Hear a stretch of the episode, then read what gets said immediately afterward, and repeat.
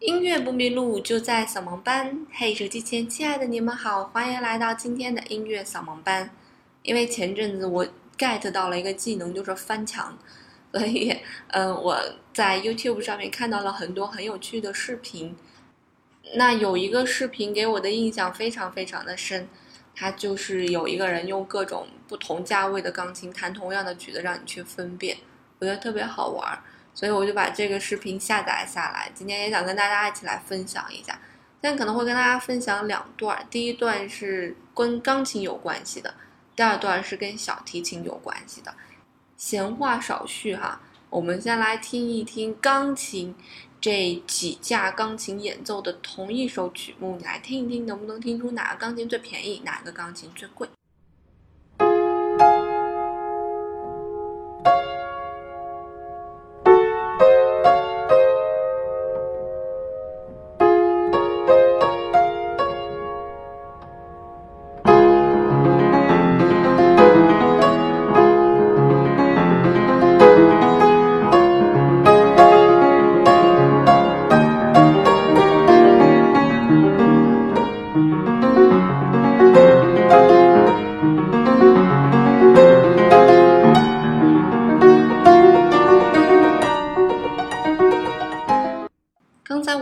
到了一号钢琴，现在我们来听二号钢琴。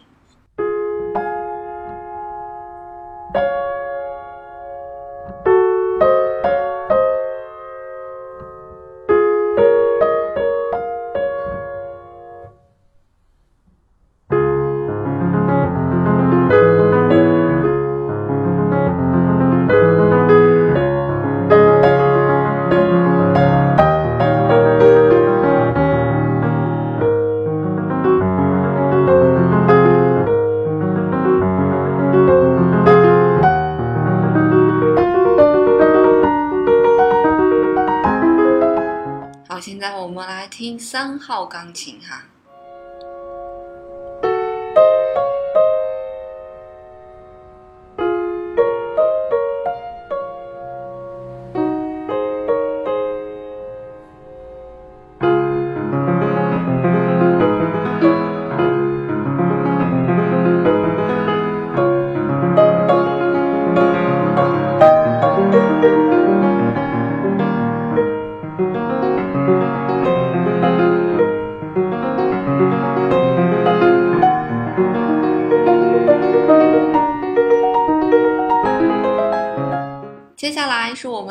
好钢琴。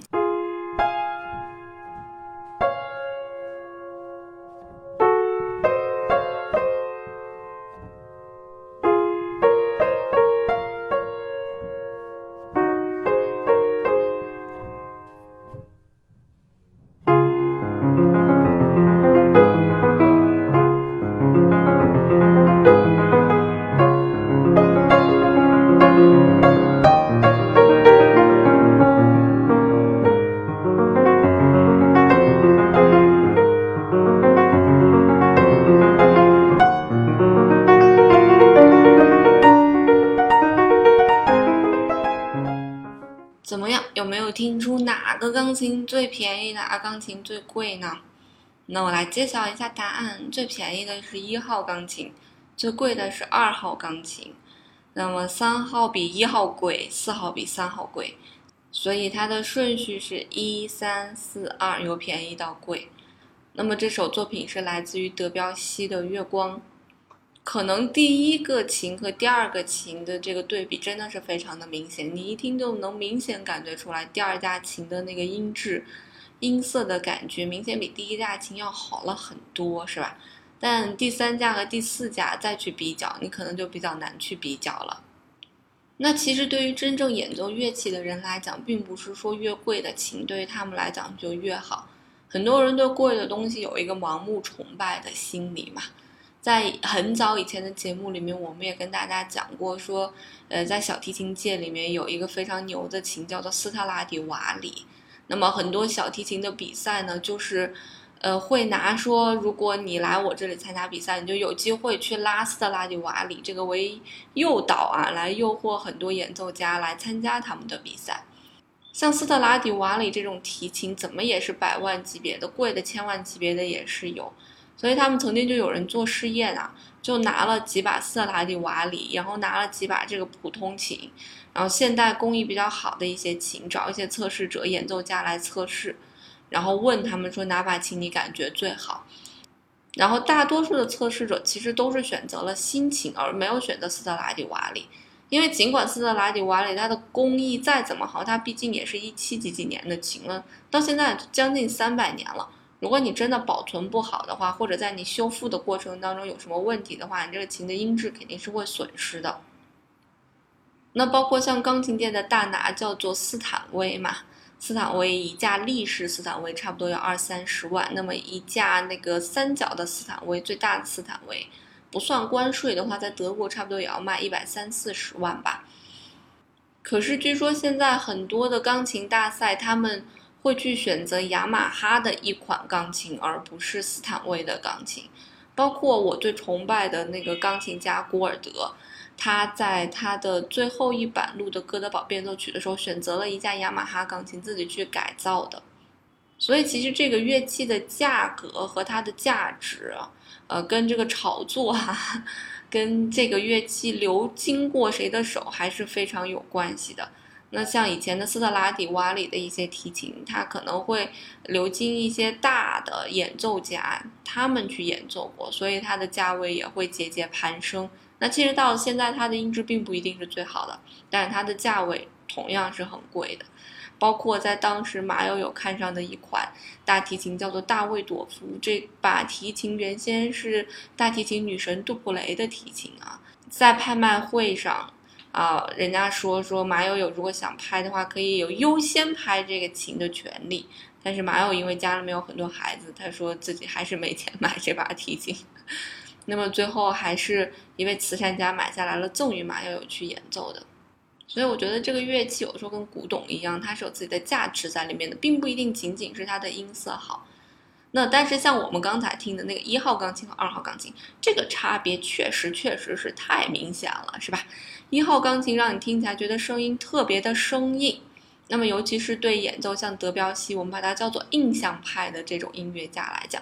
就什么叫做印象派？存在于你脑海当中的一些画面，它是模糊不清、朦胧的，所以要求你的音质不能颗粒感那么强，而是要求你有那种朦胧感。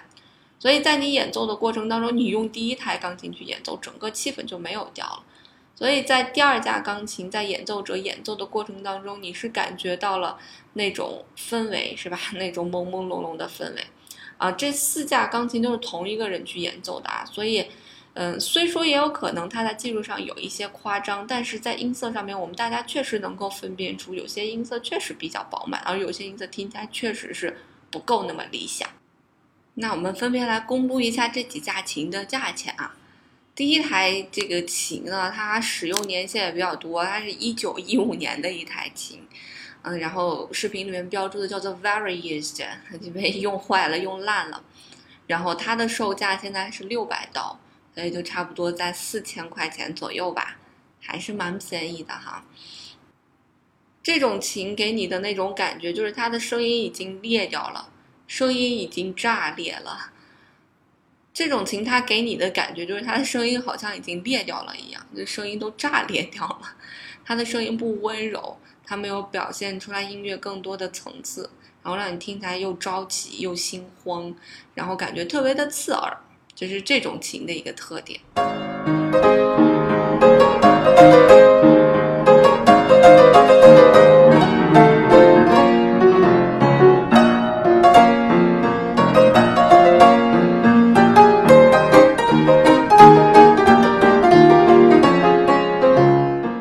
琴就是我们说的最贵的这架琴，售价在四万七千刀，所以算下来差不多就是三十万左右。啊，没有关税。那么这架琴它是雅马哈的一架琴，就是这架琴的整个这个系列，就是现在国际上面钢琴比赛也比较喜欢用的这样一个系列。那这个琴它的表现度就非常的丰富了，你就感觉声音什么叫做好的声音？它肯定是聚合感，它会给你带来更多的表现力，这就是好的声音。那当然，你有更好的表现力，你的音色更聚合，你的音色更穿透，那跟你的手指演奏也是有一定关系的，对吧？但是你也是离不开乐器给你的配合的，这其实就跟人声是不一样的。所以，人声它的聚合力会不会好，它的穿透感会不会强，它完全在靠你自己，有一部分也靠老天爷赏饭吃。但是对于一个演奏者，他要和乐器融为一体，乐器其实是他的一部分嘛。那么这个乐器是不是和它搭调？这个乐器的声音质感是不是和这个作品搭嘎？那这个人的手指是不是能够把这个乐器给它控制好？这些都是需要考虑的因素在内的。尤其是当你演奏比较顶级的这种乐器，当你是一个顶级的音乐家的时候，这些东西都是一定要去考虑的。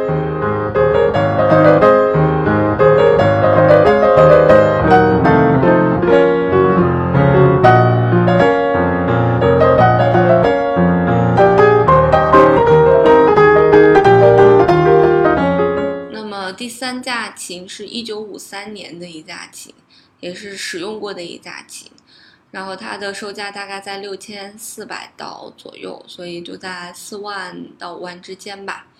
那么最后一台琴呢，是一九五八年的一台琴，它的售价大概在一万五千刀左右，所以就差不多是七八万这样一个呃售价范围。那么。这个最后一台琴呢，它是被储存起来，然后又很好的维修过的一台琴，所以它的声音的表现力也是还是不错的。这都是我们今天听的这四架琴。但我看底下有网友留言说，就有些人他不太喜欢最贵的那个琴的声音，他好像喜欢那个第三架琴或者第四架琴的那个声音。反正每个人对声音都有一个评判，这个评判标准就来自于你当时，很有可能跟你当时的心情也有关系。有的时候，你可能在这种心情下，你听这个声音是好听的，那有可能过两天你在那种心情下，你会觉得那种声音好听了。所以这样没有一个完全的评判标准。那在节目的最后呢，给大家来放一段这个小提琴的作品啊，大家能不能听出来同一首作品用不同小提琴的弓子去拉和不同的小提琴有什么样的区别？欢迎你留言给我。那我有一个粉丝 QQ 群幺五二八六二八八五，如果你想撩我的话，随时来哦。音乐不迷路，就在小萌班。我们下周再见啦，拜拜。